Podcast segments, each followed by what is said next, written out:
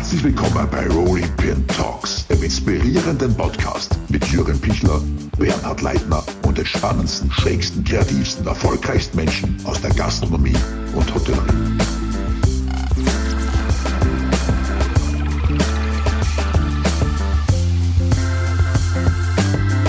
Herzlich willkommen. Mein Name ist Bernhard Leitner und das ist die Weltpremiere von Rolling Pin Talks.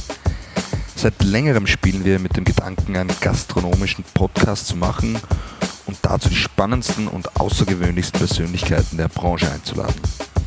Abwechselnd mit Rolling Pin, Big Boss Jürgen Pichler werden wir alle zwei Wochen eine neue Episode mit euch teilen und hoffen euch damit wie immer zu inspirieren und motivieren. Der Zeitpunkt könnte natürlich freudiger sein. Dennoch wollen wir das Thema Corona nicht außen vor lassen. Zu wichtig ist es für die gesamte Branche. Wir schreiben heute den 22. April. Wir wissen nicht, wie sich die Situation in den nächsten Tagen und Wochen entwickeln wird. Darum bitten wir euch um ein wenig Nachsicht, wenn ihr den Podcast zu einem späteren Zeitpunkt hört. Weiters würden wir euch bitten, die Qualität des Podcasts ausnahmsweise zu entschuldigen. Wir sind nicht in den Abbey Roads Studios in London, sondern sitzen zu Hause vor unseren Laptops und nehmen das auf. So, nun aber los. Als ersten Gast bei Rolling Pin Talks haben wir uns einen absoluten Querdenker und Kritiker der Branche an Bord geholt und wollen mit ihm heute die Chancen aus der Krise besprechen und wollen wissen, wie wir sie überwinden und stärker daraus hervorkommen. Herzlich willkommen, Frank Rosin. Hallo Frank. Ja, herzlich willkommen, Rolling Pin. Hallo, schön, dass du da bist. Ja, äh, wie geht's sehr. dir? Was machst du und vor allem, wo machst du das? Ja, ähm, meine Firma steht seit dem 11. März still. Ich habe eine Firmengruppe ähm, und der gesamte, der gesamte, also das gesamte, die gesamte Unternehmensgruppe steht still. Das Einzige, was mhm. arbeitet, sind die Online-Shops. Äh, und ansonsten sind wir in der hundertprozentigen Kurzarbeit. Ich bin zu Hause mit den Kindern. Wir kochen, wir fahren Fahrrad, wir leben das Leben. Zum Glück haben wir schönes Wetter. Und ähm, ja, all das, was eigentlich die ganze Welt gerade macht. Ne? Wir passen auf, ja. dass wir uns nicht anstecken. Wie gehst du mit der aktuellen Situation um?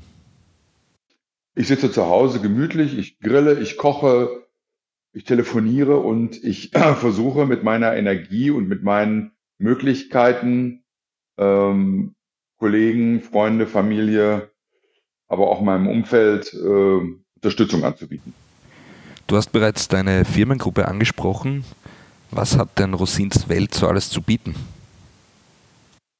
1991 habe ich das Restaurant Rosin gegründet. Ich bin jetzt im 30. Unternehmerjahr. Am 28. Februar 2021 habe ich mein stichstark 30 Jahre äh, Restaurant Rosin. Äh, eine unfassbare Zahl, eine unfassbare Zeit. Kann ich fast überhaupt nicht begreifen. Fühle mich immer noch wie 30. ähm, und daraus sind dann äh, verschiedene komplexe Bereiche geworden, ähm, Projekte, Unternehmen, ähm, weil ich gelernt habe, äh, schnell gelernt habe, dass die Gastronomie ähm, sich in einer 360-Grad-Vermarktung darstellen muss. Das heißt, ja, du bist ein Restaurant, du hast deine Gäste, dein Kochen, deine Philosophie des Restaurants, die Kultur, das Leben, die Liebe. Aber es ist auch, äh, es ist auch ähm, faktisch gesehen äh, und sachlich gesehen ein Unternehmen. Und ein Unternehmen muss sich entwickeln und muss Bereiche finden, Vermarktungsebenen finden, um sich stetig weiterzuentwickeln. Das habe ich, da bin ich schon in den 90er Jahren, da habe ich damit schon begonnen, da hat man mich immer viel kritisiert. Früher in den 90ern wurde ja gesagt, du musst in deiner Küche bleiben, ansonsten können wir dich nicht bewerten und dann findest du auch nicht statt.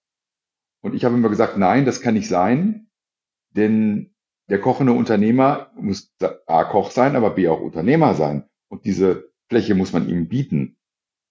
Und da hat man, habe ich einfach gemerkt, dass die Branche einfach immer schon ein Human Resource Problem hatte. mit Mitarbeitern umzugehen, aber Mitarbeiter auch einzusetzen, aufzustellen und sie im Rahmen der gesamten Entwicklung mitzunehmen, mitlaufen zu lassen, auf Augenhöhe. Das habe ich getan von Anfang an und so habe ich jetzt auch Mitarbeiter, die über 20 Jahre bei mir arbeiten in den leitenden Funktionen. Und so konnte ich dann eben eine Unternehmensgruppe entwickeln. Wir produzieren mit Susanne Spieß, eine der wirklich renommiertesten Sommeliers Europas und mit ihrem Ehemann zusammen das beste Sommelier-Ehepaar der Welt, äh, produzieren wir Weine mit Fritz Keller, mit Künstler, mit Bassermann Jordan. Wir haben Kooperationen in Südafrika, in Portugal, in Spanien, in Italien, ähm, in Österreich. Und ähm, von daher ist das, äh, und das ist jetzt nicht ein Abfüllen von Weinen, sondern wir produzieren wirklich Weine. Wir bekommen Ressourcen dort und machen dort unseren, unseren eigenen unsere eigene Brühe, wie man so schön im Ruhrgebiet sagt. Und dann machen wir äh, Green Rosinen. Ich habe mit dem Fußballprofi Max Meyer, der in der Premier League spielt, bei Crystal Palace, ein vegan und vegetarisches Lizenz- und Food-Unternehmen. Wir produzieren vegane und vegetarische Lebensmittel, mittlerweile über 200 eigene Produkte. Ähm, Bioland, biozertifiziert, also all das, was dazugehört. Und ähm, lizenzieren das Ganze auch eben für die Vermarktung, dass große Unternehmen das zum Beispiel für ihre Kantinen nutzen, um ihren Mitarbeitern zu zeigen, dass gerade auch das Kantinenwesen als interne Kommunikation und Würdigung äh, äh für Mitarbeiter ähm, eingesetzt wird, damit man sagt, hey, ich sehe dich Mitarbeiter, äh, wir tun alles für dich, damit du hier das bekommst, was für dich wichtig ist, damit du eben deine Arbeitskraft uns geben kannst und Spaß hast und ein gutes Lebensgefühl hast. Das machen wir dass ähm, ich produziere Musik. Das mache ich seit 15 Jahren, das ist kein Geheimnis. Wir bin Ghostwriter und Produzent für verschiedene Musikebenen und Musiker und auch teilweise. Also jeder, der bei dir im Restaurant am Klo war, weiß das. Ja, sozusagen. dann, ähm, dann, ähm, was machen wir noch? Okay. Welche Musik machst du? ich bin, ich mache die Helene Musik. Fischer. Ja, genau, ich mache die Musik, die mir gefällt. Funk, Soul, House. Wir produzieren das, was uns gefällt. Wir sind jetzt, gehen nicht hin und sagen, wir wollen das und das machen in diese Richtung, sondern es ist richtig aus dem Bauch. Es ist eigentlich aus einer Freizeit gekommen, dass ich mich dabei entspanne. Ich war schon als Kind Musiker, habe sehr früh in einer Band gespielt, bin mit Jazz aufgewachsen durch meinen Vater und so. Äh, ich muss dazu sagen, meine Oma war Schneiderin, mein Vater war Bildhauer und Steinmetz. Und von daher komme ich aus einer sehr kreativen, aus einem sehr kreativen Familienfundus. Und ähm, darum habe ich Kreativität auch immer gelebt, immer durch und durch. Und Musik hat mich sehr entspannt. In Musik finde ich die totale Harmonie für meinen Geist und für meine Entspannung. Und irgendwann sagte mal mein Manager, Mensch, das müssen wir doch verkaufen, das ist doch gut. Und, und jetzt habe ich ein Studio, eine Studiokooperation und ähm, mache das eben. Sehr lange. Jetzt nutzt du die Musik aber nicht nur ausschließlich zum, zu Unterhaltungszwecken, sondern auch um äh, deine Fehde mit einem gewissen Steffen Hensler auszutragen. Wie ist es denn eigentlich dazu gekommen? Ja, das war, das war ein PR-Gag, weil Steffen die größte Kochshow der Welt produziert hat in, in Frankfurt. Äh, ist ihm auch gelungen, Guinness Buch der Rekorde.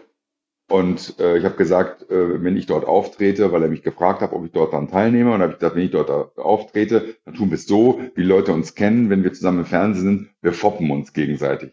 Steffen Hensler ist eines der meiner privaten und kulinarischen besten Freunde.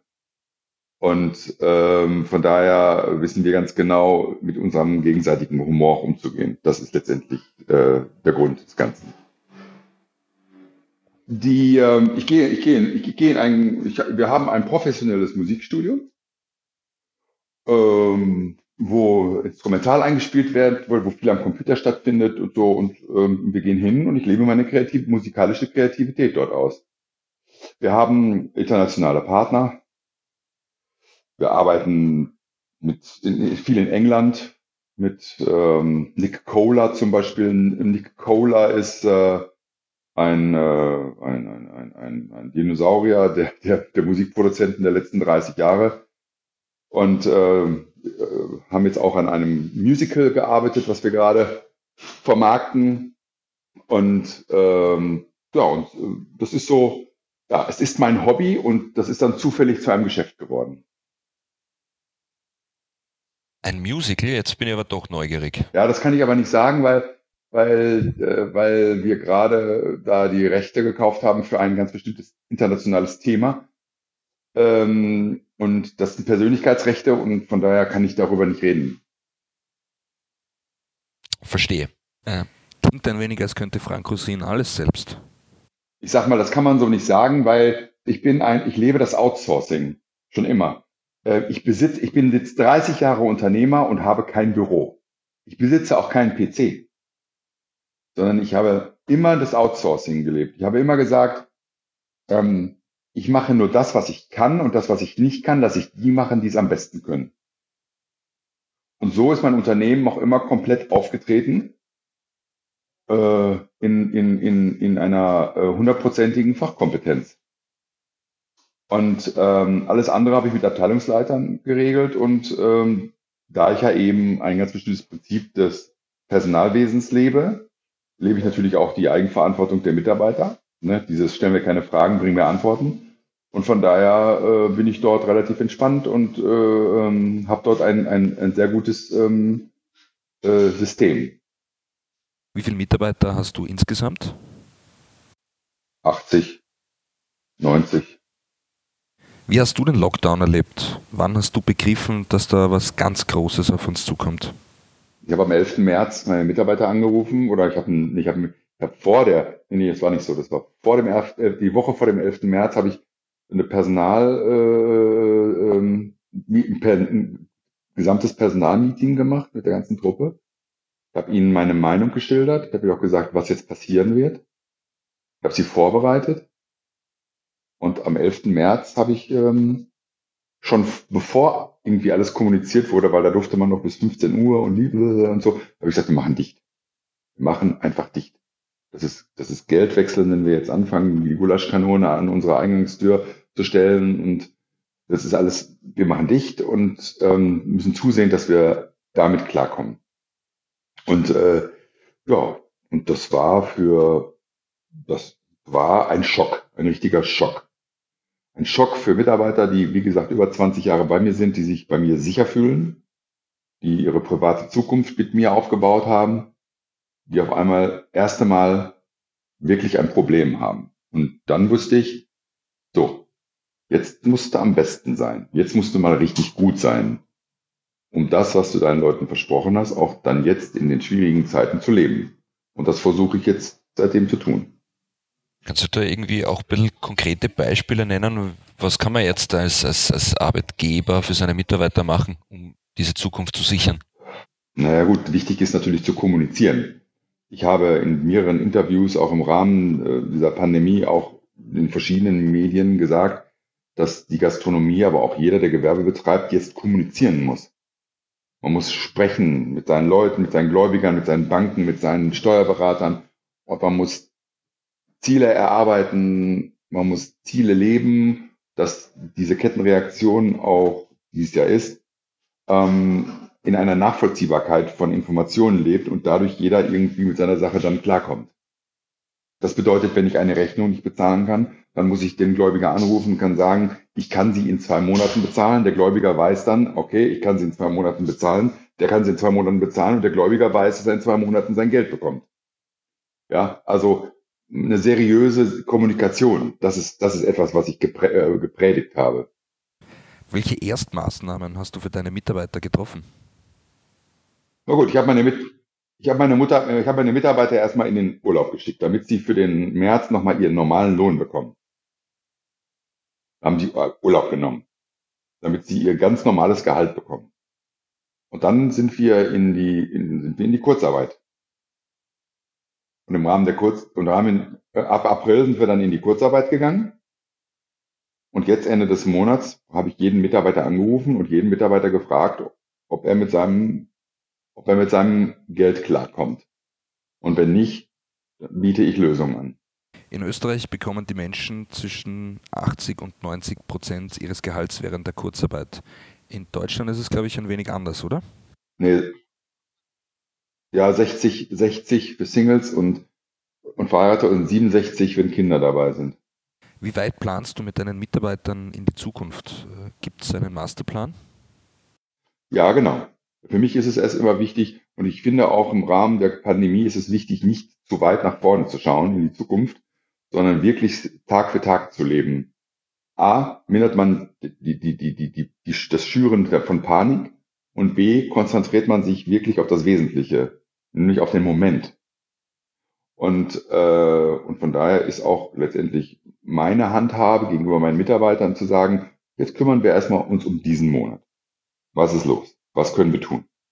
Und dann der, sage ich, dann kannst du nach Hause gehen, kannst deiner Frau sagen, läuft alles. Und dann, wenn der nächste Monat kommt, kümmern wir uns um den nächsten Monat. So. Ich finde das, das finde ich, finde ich extrem spannend, weil ich glaube, jeder, jeder Einzelne, egal ob Arbeitgeber oder Arbeitnehmer, hat irgendwo die gleiche Erfahrung gemacht, nämlich dieses äh, bewusste Leben. Ja. Normalerweise lebt man ja wirklich nicht äh, in den Tag hinein, sondern für morgen, übermorgen, nächstes Jahr. Ähm, für dich als, als vielbeschäftigter Unternehmer, äh, musstest du dich erst daran gewöhnen, wieder wirklich im Moment zu leben oder wie, wie, wie war das bei dir? Ich glaube, mir gingen zwei Sachen durch den Kopf, als diese Entscheidung kam. Äh, Lockdown, Schließen, all diese ganzen Geschichten. Das war, was ist mit meinem Lebenswerk? Was ist mit meinen Familie, Mitarbeiter? Freunden und Nachbarn. Das war der erste Gedanke. Mhm. Weil ich bin nicht in der Kirche. Ich habe immer gesagt, mit einer Kerze anzünden finde ich keine Energie. Ich kann lieber die Nächstenliebe in meinem Umfeld leben. Ich habe das durch viele Dinge gelernt, eben auch durch die Unternehmung, auch durch Rosins Restaurants, wahrhaftig zu helfen und das auch zu leben Sonst könnte ich das nämlich nicht elf Jahre machen. Und, und darum ist das so, da zu sein und Menschen zu unterstützen, gehört mit zu meinem Alltag. Hört sich pathetisch an, ist aber so. Ganz im Gegenteil. Und ich glaube, dass jetzt eben, aber ich glaube, dass jetzt auch so, man merkt das ja auch. Ähm, alles ist freundlicher, geworden, alles ist sinniger geworden, alles ist, man nimmt mehr, man nimmt mehr Rücksicht aufeinander und, und, und äh, äh, ja, alles ist so, es fühlt sich alles intensiver an und ich glaube, das ist eine positive äh, ähm, Geschichte, die wir aus, äh, aus der Pandemie gelernt haben. Glaubst du, dass das äh, sich halten wird oder dass diese, diese Nächstenliebe mit der Normalität äh, wieder verschwinden wird? Ah, das ist ja immer so, ne? Man plant ja dann immer so und wenn dann wieder der Hebel rum ist, dann ist auf einmal schneller alles wieder normal, wie, wie, man, wie man glaubt. Ne? Die, Realität, die Realität ist brutal. Ne? Aber ich glaube schon, dass wir alle was gelernt haben. Ich glaube, die ernste Auseinandersetzung mit der Realität in einer Sachlichkeit, das hat man, glaube ich, mehr und mehr gelernt. Wenn ich jetzt zum Beispiel merke, dass ich mit den verschiedensten Berufsebenen unserer Branche rede und alle die Fähigkeit besitzen, zuzuhören, dass jeder seine Meinung sagen darf, aus seiner Erfahrung heraus, aus seinem Leben heraus, dann glaube ich, ist das etwas, das wir wirklich mitnehmen. Anders miteinander zu reden und anders Meinungen zuzulassen. Das merkt man ja jetzt auch durch ähm, Restart Gastro zum Beispiel wie auf einmal äh, dann doch ein Zusammenhalt äh, äh, proklamiert werden kann, äh, äh, ohne Fragen zu stellen und einfach in einer, auch wenn man sich nicht immer, der, äh, auch wenn, wenn man nicht immer der gleichen Meinung ist, trotzdem dann einfach mal seine Animositäten beiseite schiebt und sagt, nee, jetzt bilden wir eine Front. Egal, ob wir uns mal gegenseitig eine gescheuert haben oder nicht. Wie viele Mitarbeiter beschäftigst du in deinem Restaurant? 20, 25, 20. Als TV-Consultant, Gastronom, Koch, Musiker bist du extrem breit aufgestellt. Hast du derzeit Einnahmequellen? Naja, ich sag mal, ich habe ja gesagt, also Rosin steht gegen Null. Also es passiert gerade gar nichts. Ne? Ich habe, ähm, ich habe ein paar Fernsehproduktionen gemacht, bin in einigen Shows aufgetreten, ähm, die jetzt gesendet werden. Und wir haben auch so ein bisschen Home Cooking produziert, Kabel 1.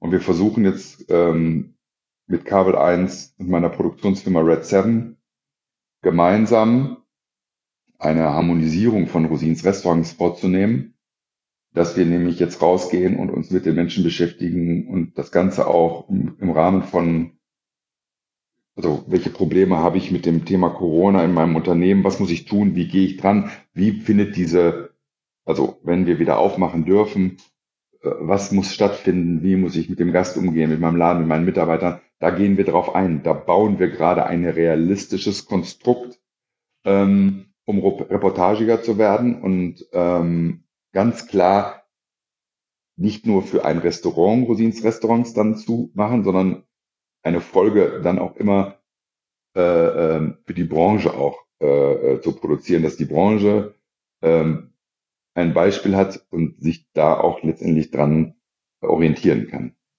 In Österreich darf die Gastronomie unter strengsten Auflagen Mitte Mai den Betrieb wieder aufnehmen. Wie sieht es dahingehend in Deutschland aus? Nein, es gibt in Deutschland kein Zeitfenster, aber ich glaube, dass Bundesländer und Bundesländer und Nachbarländer, Bundesländer sind für mich irgendwie so wie Nachbarländer. Und ich glaube, wenn Österreich am 15. Mai aufmacht, dann können wir uns schon mal locker dran orientieren, dass wir sicherlich auch uns in so einem Zeitraum bewegen werden. Wie siehst du die gesetzten Maßnahmen in Deutschland im internationalen Vergleich?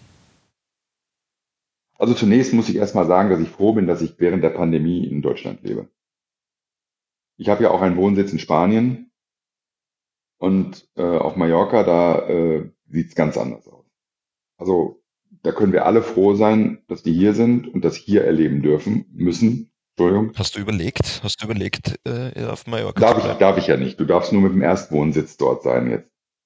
Ah, okay. Und, aber es ist viel strenger. Mittlerweile fragt die Guardia Civil sogar, äh, äh, wie oft du am Tag rausgehst. Ne? Und wenn du einkaufen gehst und sie kontrollieren dich und du hast deinen Bon nicht dabei, dann musst du 700 Euro Strafe zahlen. Wahnsinn. Und mittlerweile kontrollieren sie auch, wie oft du rausgehst. Also in Spanien ist das richtig krass gerade. Richtig krass. Da würden wir hier durchdrehen. Ja, also von daher bin ich froh, in Deutschland zu sein. Ich bin froh zu sein, ein Übergangsgeld in Anspruch zu nehmen. Ich bin froh, eine KfW beantragen zu dürfen, die meine Fixkosten bis Ende des Jahres äh, äh, trägt und ich die in zehn Jahren abtragen kann. Und ich bin froh, dass mein Finanzamt sagt, ich stunde deine, deine Mehrwertsteuervorauszahlung oder deine Zahlung und ich bin froh, dass diese Kommunikation funktioniert. Dass das holprig ist, sicher. Dass es komplex ist, sicher. Aber wir haben die Möglichkeit, das muss man sich einfach erstmal vorstellen. Ja? Und wenn die Mehrwertsteuer sich etwas senkt, dann kann ich letztendlich über die Ersparnisse der Mehrwertsteuer meine KfW-Kosten, die nicht eingeplant sind in meinem Budget, auch zurückzahlen. Und so ist letztendlich der Schaden begrenzt. Ähm, das, das ist, das finde ich, da kann man stolz sein, in so einem Land zu leben. Viele Stimmen wurden in den letzten Tagen laut, die meinten, der Lockdown wäre völlig übertrieben. Teilst du diese Ansicht? Ich möchte mich dazu nicht äußern, weil ich virologisch nicht gebildet bin und mir überhaupt keine Meinung über dieses äh, Thema bilden kann. Wenn die Bundesrepublik Deutschland und die ganze Welt einen Lockdown inszeniert, dann machen sie es ja nicht umsonst. So. Und, ähm, und, äh, und, ob es, und ob es überzogen ist oder nicht, man muss sich einfach mal vorstellen, Frau Dr. Angela Merkel, die Bundeskanzlerin der Bundesrepublik Deutschland, entscheidet für 83 Millionen Menschen in einer, in einem Demokrat, demokratisch, politisch demokratisch geführten Land. Das muss man sich einfach mal vorstellen. Und ich werde mich mit einer Stammtischmoral daran nicht beteiligen. Also ich habe, also ich habe die, also ich habe die Verantwortung für meine Familie. Und die hat die Verantwortung für 83 Millionen Menschen. Also sorry. Dass man da natürlich 140 Prozent fordert, um 80 zu bekommen, ist doch klar. Woher bezieht Frank Rosin seine heißen Informationen? der Bildzeitung, Focus Online. Ihr habt ja auch berichtet. Ne? Also im Grunde genommen war man ja immer informiert. Kraft deines Amtes als gastronomischer Heilsbringer im Fernsehen Wo ortest du die größten Probleme der Branche, unabhängig dieser Corona-Krise? Naja, das haben, wir, das haben wir ja schon mal miteinander besprochen. Diese Branche hat ein absolutes Fach, Fachbildungsproblem. Ein Ausbildungsproblem, ein Fortbildungsproblem, überhaupt ein Bildungsproblem. Ähm, wer, wer, wer seine Kalkulation so bestimmt, dass er zum Gastronomen auf der anderen Straßenseite geht und die Preise von der Speisenkarte abschreibt, der ist ja als Unternehmer, ist nicht würdig, Unternehmer zu sein.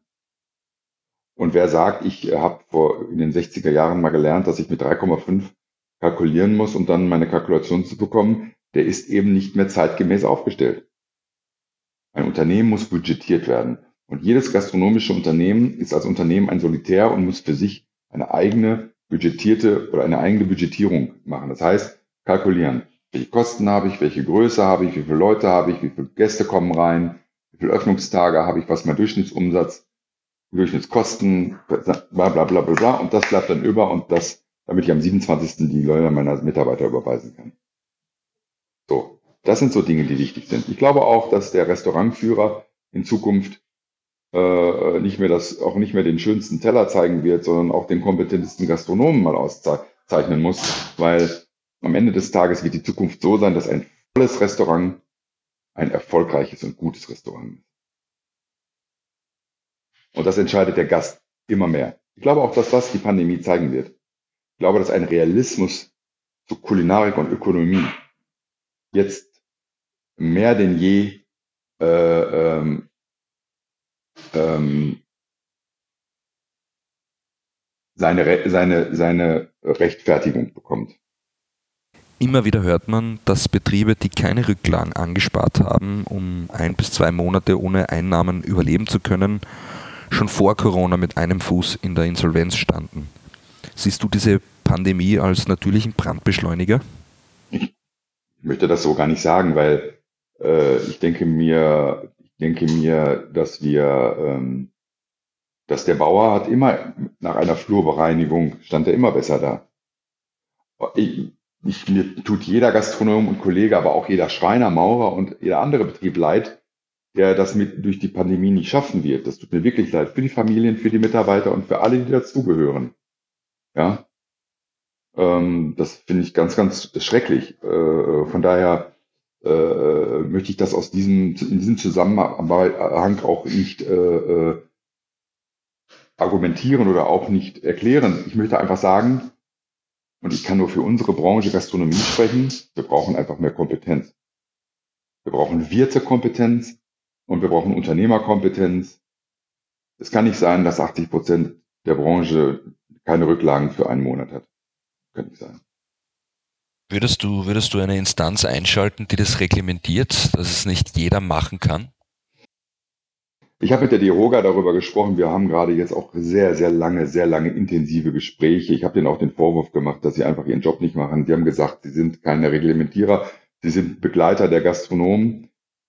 Äh, und dann habe ich gesagt, ja, aber auf Teufel komm raus. Also irgendwo muss es ja auch mal eine Innovation geben, die auch in einer bestimmten Art von Forderung und Zielorientierung dargestellt ist. Man muss ja Ziele haben. Ich habe die Dehoga auch gefragt, Mensch, welche Ziele habt ihr denn eigentlich für die nächsten zehn Jahre in dieser Branche? Ne? Was, wo, wo, wo, wo fahren wir eigentlich hin? Ihr, ne, diejenigen, die doch letztendlich die Schutzbefohlenen als Verband seid. Diese Frage konnten sie überhaupt nicht beantworten. Mhm. Ja, und äh, das, das ist aber auch jetzt kein Vorwurf. Das ist aber nur der Beweis, dass auch die sich neu aufstellen müssen. Denn ich kann doch nur jemand, ich kann auch nur jemanden begleiten, der auch, der es auch wert ist, ihn zu begleiten. Den einzigen offiziellen Vorwurf, den ich der DEHOGA machen kann, dass sie es verpasst haben, sich bundesweit aufzustellen mit einer Sprache. Das ist mir auch zugestimmt worden, dass das stimmt. Was sollten Gastronomen aus dieser Krise mitnehmen? Gut. Auf jeden Fall muss der Wert der Arbeit in der Gastronomie wieder wertig sein und wieder was kosten dürfen. Dieses vernünftige Preise und dieses, diese, diese Vokabeln, die will ich überhaupt nicht mehr hören. Ich will hören, dass der Gastronom so kalkuliert, dass er da, davon leben kann, eine Familie ernähren kann und am 27. die Löhne überweist und Sozialkompetenz lebt. Und das bedeutet, dass gute Qualität was kosten darf und muss. Es kann nicht sein, dass der Gast im Restaurant sagt, warum kostet die Portion Spargel 21 Euro, wenn ich die beim Bauern auf dem Markt für 6 Euro selber kaufen kann. Diese Art von Argumentation äh, darf, dieses Niveau darf es nicht mehr geben. Die Gastronomie, und da hat Stefan Marquardt äh, 100% recht, aber auch andere Kollegen wie Holger Stromberg, der auch sehr, sehr gut über dieses Thema gerade äh, zu, zu berichten hat und gute, gute Ansätze auch dort äh, kommuniziert. Ähm, es ist so, wir brauchen wieder, wir brauchen ein neues Wertemaß und das muss auch gelebt werden. Dafür brauchen wir aber auch Vorgaben, damit diese Werte auch äh, ihren Alltag bestehen. Und das bedeutet auch, dass man Kontrollmechanismen einführt. Man muss ja immer vom Schlechtesten ausgehen. Ja? Und ähm, denkt an ein komplexes Uhrwerk. Das kleinste Zahnrad, wenn das nicht funktioniert, funktioniert das ganze Uhrwerk nicht. Ja, also von daher äh, muss es eine Neubesinnung und auch und eine Niveauregulierung dieser Branche äh, in Qualität, Ausbildung und auch in Ökonomie geben. Jede Krise birgt auch eine Chance. Welche Chance bietet sich aus dieser Krise? Ja, die Chance ist erstmal auch wirklich zu rechnen. Zu rechnen. 70 Prozent der Gastronomen rechnen nicht. Sie wissen gar nicht, was es bedeutet, so zu kalkulieren, dass das Unternehmen profitabel äh, ist. Und das ist das, das ist unser Problem. Nochmal, in elf Jahren Rosins Restaurants habe ich nicht einmal jemanden erlebt, der nicht gesagt hat, ich schreibe die Kalkulation vom Gegenüber ab. Oder wir haben gesagt, der Preis fühlt sich gut an. Und dieses Argument, ähm, ich bin hier in Klein-Kleckersdorf, ich kann hier nicht 50 Cent mehr nehmen, dann kommt keiner mehr. Ja? Diese so, so, so, so fadenscheinige Entschuldigungen, weil es keine Körperspannung gibt, seine unternehmerischen Werte zu leben. Wenn Porsche morgen einen neuen Panamera Turbo für 220.000 Euro auslobt, dann geht der Marketingchef ja auch nicht hin und sagt, den verkaufen wir erstmal für 100, damit wir den auf der Straße kriegen. Aber ist gerade dieser Kurs die nächsten Monate, wenn die Gastronomie wieder eröffnen wird, äh, total schwieriger? Wir wissen alle, sehr viel Arbeitslose, sehr viel Kurzarbeit. Das heißt, äh, die Kaufkraft unter den Gästen ist nicht, wie sie, wie sie davor war. Werden nicht ganz viele viele Unternehmer im nackten Überlebenskampf ganz schnell äh, auf billige Preise zurückgreifen, um zumindest das Restaurant vollzukriegen? Ja, auf jeden Fall. Ich, ich, Nochmal, ich sag mal, ich könnte, ich könnte Tränen heulen, wenn ich daran denke, wie nach der Pandemie letztendlich die nächsten halbe Jahr, das nächste halbe Jahr aussieht. Ne? Und ja, auch das wird es sein, dass sicherlich einige mit Kampfpreisen reingehen, um irgendwas zu schaffen, aber letztendlich werden sie dann trotzdem auf der Strecke bleiben. Ja, und das ist ja nicht gewünscht. Ne? Also es, es ist einfach so, dass man möchte es gar nicht aussprechen, aber natürlich, das wird, ich sag mal, die Pandemie ist ja nicht die schwierige Zeit.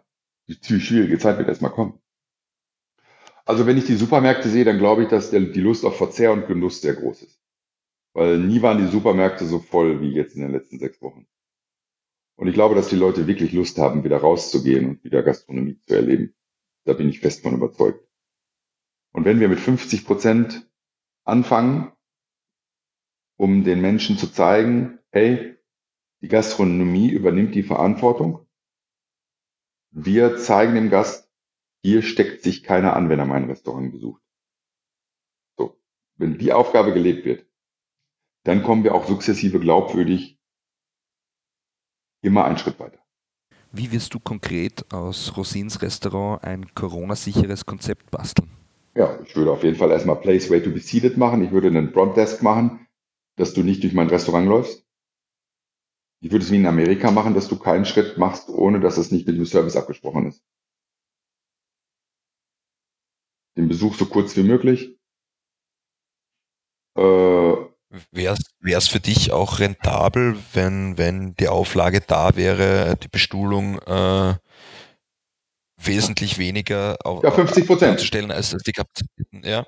50 also wäre das, ja, ich habe das ja, du damit überleben? ich gehöre ich gehöre zu dem Fachbereich für, für die nordrhein-westfälische Landesregierung. Wir haben das ja ausgearbeitet mit, den Fachleuten. Ne? Von daher weiß ich ja, was da dort Inhalt ist. Und Inhalt ist einfach auch, dass man eben äh, Hälfte, Hälfte Mitarbeiter, Hälfte offen, Hälfte Masse, ja, Desinfektion, keine eingedeckten Tische, Abstände von 1,50 Meter von Tisch zu Tischkante, ähm, täglich, täglich gereinigte Kleidung tragen der Mitarbeiter, ähm, wobei äh, Handschuhe äh, nicht gefordert sind, weil man herausgefunden hat, dass Handschuhe tragen mehr Keime mit sich trägt als äh, ständig gereinigte Hände. Weil jeder, der sich geschützt fühlt, ist auch nicht mehr, vor, nicht mehr so vorsichtig. Und niemand wäscht sich die Hände, äh, wenn er einen Handschuh trägt. Also, dass er den Handschuh, die Hand wäscht, wenn er den Handschuh trägt und dann im Grunde genommen die Handschuhe wäscht. Das macht ja keiner. Und äh, ich glaube, wir müssen aufhören mit, ja, aber dann ist ja nur die Hälfte, wie soll das so? Wir brauchen erstmal einen Anfang. Und wenn der Anfang da ist, dann gibt es ja auch eine sukzessive Weiterentwicklung. Nur so, je länger der Anfang dauert, desto länger dauert auch die sukzessive Weiterentwicklung. Zum Normal, dass es wieder normal wird. Was denkst du, wie lange werden wir die, die Auswirkungen noch spüren? Das ganze Jahr noch. Mindestens. Mindestens, mindest, mindestens das ganze Jahr. Wenn nicht bis nächstes Jahr. Mit über 300 Sterne-Restaurants in Deutschland wirkt der Guide Michelin äh, ein wenig inflationär. Trifft es gerade die Sterne-Gastronomie am härtesten? Muss speziell in diesem Segment ein Umdenken stattfinden und neue Konzepte überlegt werden? Ich bewundere jeden Koch, der es schafft, äh, sich in, diesen, in diese Sphäre zu kochen. Das ist was ganz Großartiges und der Michelin ist nun mal eben, sind die, die Michelin sind die olympischen Ringe der Kulinarik.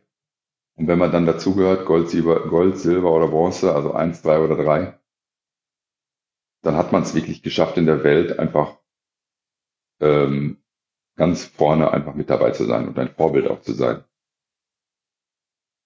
Aber Vorbild bedeutet für mich im Rahmen dessen auch Umgang und soziale Verantwortung.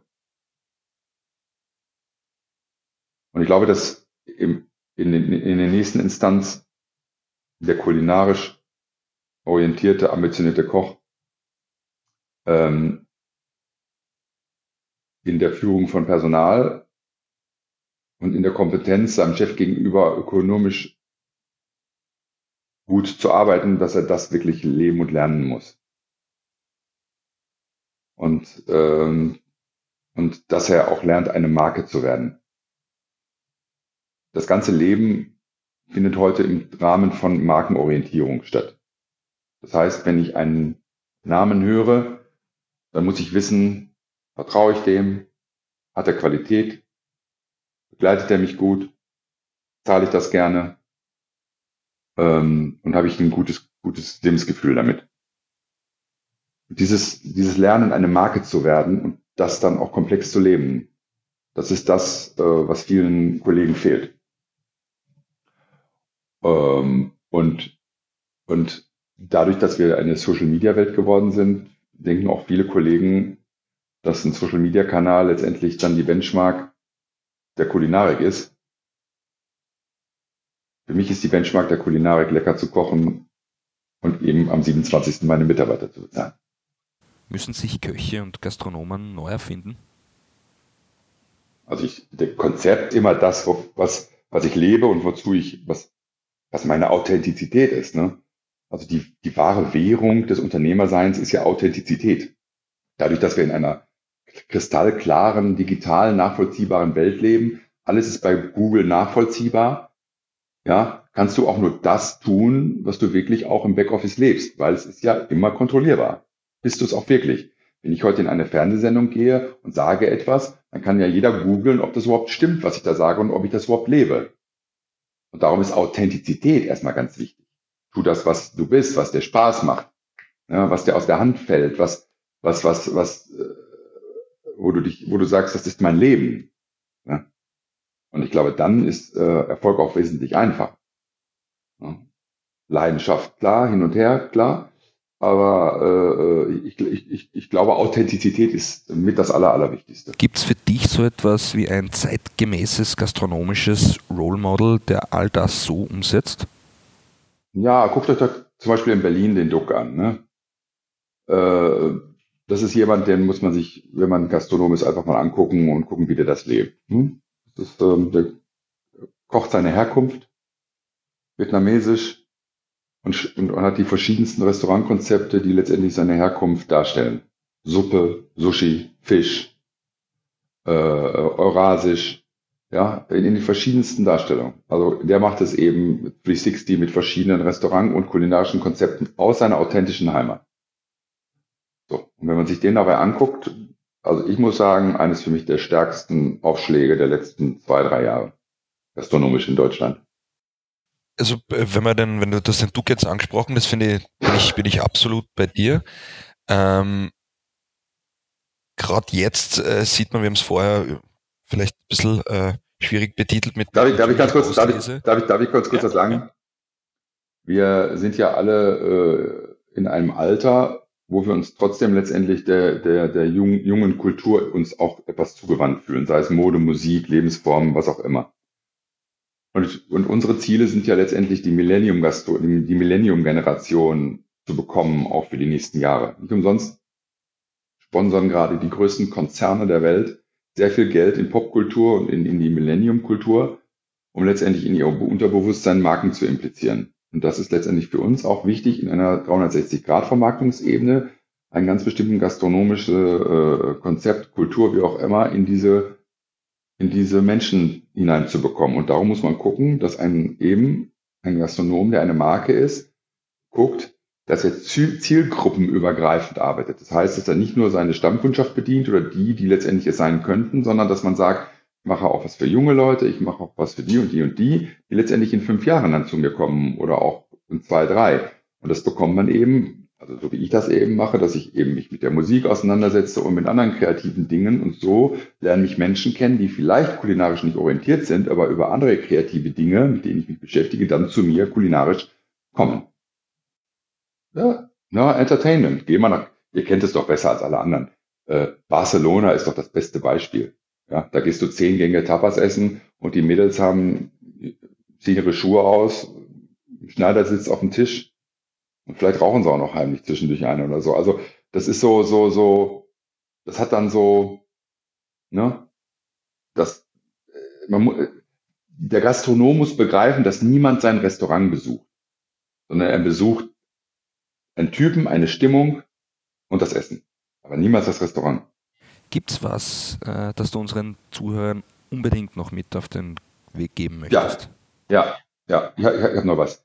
Also ich, ich möchte mich wirklich bedanken, dass wir ähm, jetzt wirklich so eine Allianz geworden sind von, von, von euch, von, der, von Medien, Medienlieferanten, äh, Handelskonzernen, äh, äh, ich sag mal, alle, die dazugehören, gemeinsam, wirklich gemeinsam, relativ äh, ähm, einfach schnell in der Handhabe und in der Kommunikation äh, äh, den Hashtag Restart er erfunden haben und den auch jetzt wirklich leben.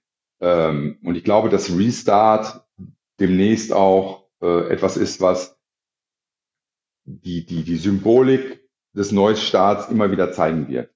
Und auch Restart immer wieder heißt, denke dran, du hast, wenn du den Hebel umlegst, die Chance, es morgen besser zu machen als gestern. Wie kam es zur Geburtsstunde von Restart Gastro? Naja gut, ich sag mal, Martin Behle und Olaf Koch haben mich ja angerufen und gefragt, ob wir letztendlich diese Untersuchung machen mit der Landesregierung und dadurch ist dann Restart erfunden worden. Ne? Also, Was ist das konkrete Ziel von Restart Gastro? Nachdem die Deroga nicht aus einem Rohr sprechen konnte, ist letztendlich die, die Politik und der Handel dazu gekommen, zu sagen, Mensch, wir müssen doch schon mal gucken, dass wir irgendwie den, die Zeit nach Covid-19 definieren, wie muss ein Restaurant ausgestattet sein, dass wir wieder öffnen können, dass wir wieder in den, ins normale Leben hinein uns arbeiten können, so dass der Gast geschützt und sich nicht anstecken kann. Das haben wir getan. Das ist ein offener Brief an die Bundeskanzlerin geschrieben worden. Der auch wirklich von ganz tollen, vielen Kollegen unterschrieben wurde und, und, und Unternehmen und was auch nicht alles. Und, ähm, und dadurch ist dann Restart entstanden.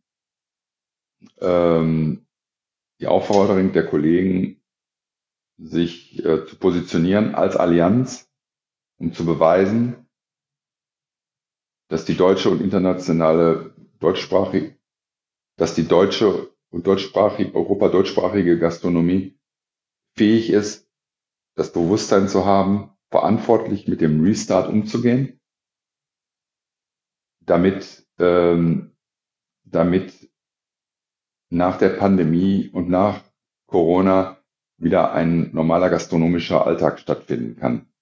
Langsam, Step by Step, aber stattfinden kann. Und da muss ich sagen, da bin ich Dr. Martin Behle und Olaf Koch sehr dankbar, dass sie ihre Unternehmerkonzernkraft dafür eingesetzt haben. Ähm, und ich habe mich gerne daran beteiligt, das Ganze äh, mitzuleben und mit zu vermarkten. Äh, völlig unprätentiös, was ich zum Beispiel auch gut finde. Alles auf Zuruf, alles am Telefon, alles zack, zack, zack. Da haben die Medien auch mitgespielt und so. Und äh, bin heute Abend noch in einem Video-Interview mit Duck um 19.30 Uhr bei der Bildzeitung live, ähm, wo wir dann Restart auch ganz klar definieren und auch nochmal nach außen erklären. Was wird dabei von der Regierung gefordert? In Restart wird nichts gefordert. In Restart wird einfach nur die, gesagt, dass wir uns im Klaren sind, wie wir mit der Situation umzugehen haben, dass wir wissen, dass wir alles dafür tun und dass wir mit Medizinern und mit Fachleuten ausgearbeitet haben, was man tun muss, dass wir äh, Step by Step wieder die Gastronomie eröffnen können und äh, dass wir die Verantwortung übernehmen, alle Gastronomen, dass jeder, der dann ein Restaurant besucht, sicher ist, dass er sich nicht mit Corona ansteckt. Also, mein, also ich kann, ich möchte nur als Schlusssatz sagen, Gastronomie ist mein Leben. So wie der Bauer seine Gummistiefel morgens anzieht und wieder auszieht, oder wie der Richter seine Robe oder der Pastor seine Robe anzieht, so ziehe ich jeden Tag meine Kochjacke an oder bin gedanklich immer in einem Restaurant oder im Kühlhaus bei meinen Lebensmitteln. Kann mir in meinem Leben nichts anderes vorstellen. Und ich leide wie ein Schwein gerade, dass, äh, dass wir gerade in, in dieser wirklichen Situation leben und das erleben und ähm, kann aus meiner Erfahrung aus 30 Jahren Unternehmerschaft einfach nur sagen, hm, wir dürfen nur das Positive daraus ziehen. Und das ist eine wirklich ganz, ganz große Chance. Und das müssen wir gemeinsam leben. Und das tun wir und können wir mit Restart. Ja, denke, das war der perfekte Schlusssatz. Wir könnten hier wohl noch stundenlang weitermachen. Das Thema ist brandheiß und super spannend. Lieber Frank, vielen lieben Dank für deine Zeit. It's been a pleasure. Also, in diesem Sinne, alles Liebe, ne? Ja, das war also die Premiere von Rolling Pin Talks. Mir hat es riesig Spaß gemacht. Ich hoffe, euch hat es auch Spaß gemacht. Wir hören uns in zwei Wochen wieder mit dem nächsten Gast. Bis bald, gesund bleiben und stay at home. Tschüss.